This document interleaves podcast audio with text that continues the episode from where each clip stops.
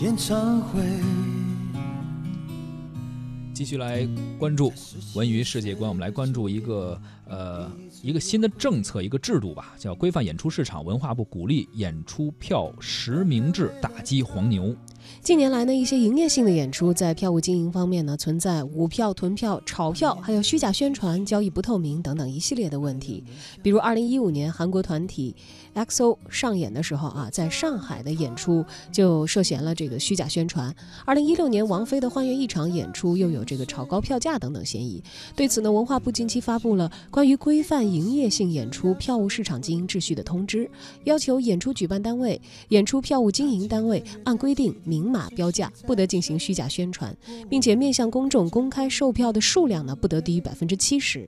此外，通知也鼓励各地探索对重点演出门票销售实行实名制等等管理办法。这个制度一出呢，其实很多人也是非常关注。确实，我们作为观众来说是非常痛恨黄牛的。而多家演出举办单位、票务的经营单位也表示说非常支持，大家都讨厌黄牛，确实是扰乱市场、坑害观众。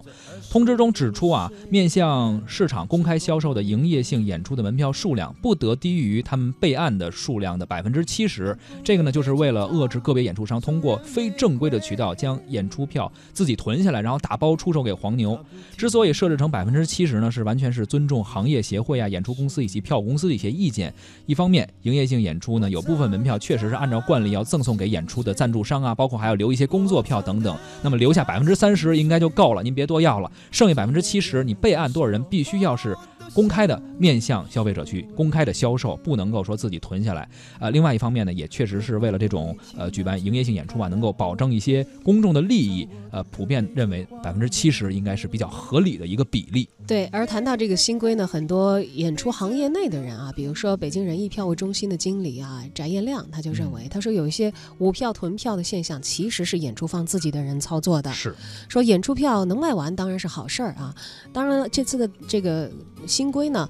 他想呢，更多的是针对一些重点的火爆的演出。你不能说是因为这个演出火啊，但是你卖不出去的票，肯定你都想卖，恨不得百分之百都卖了才好。但是有一些特别火，一票难求，很多演出商他可能就自己给囤下来了，说，呃，这能不能自己留下给给亲戚朋友，或者说是甚至直接给黄牛，能卖上高价。他们主要是为了这种目的。而这次的这个规定也是为了抑制这种事情的发生。嗯，当然了，行内还有一个普遍集中的这个关心的点，说说政策当然是好的，但是还要看他怎么样才能够去落实、去查证目前出现在。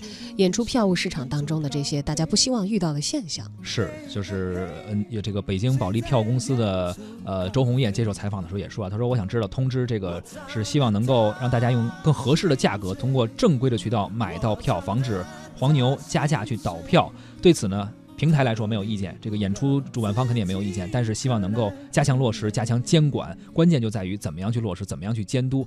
我们作为消费者来说吧，作为观众来说，肯定也是希望这个制度尽快落地，同时监管能够加强，我们能够买到呃实惠的票吧，能够便宜点的票价，看到我们喜欢的歌手的演唱会，或者说是呃话剧啊等等，嗯。他来听我的演唱会。在四十岁后听歌的女人很美，小孩在问她为什么。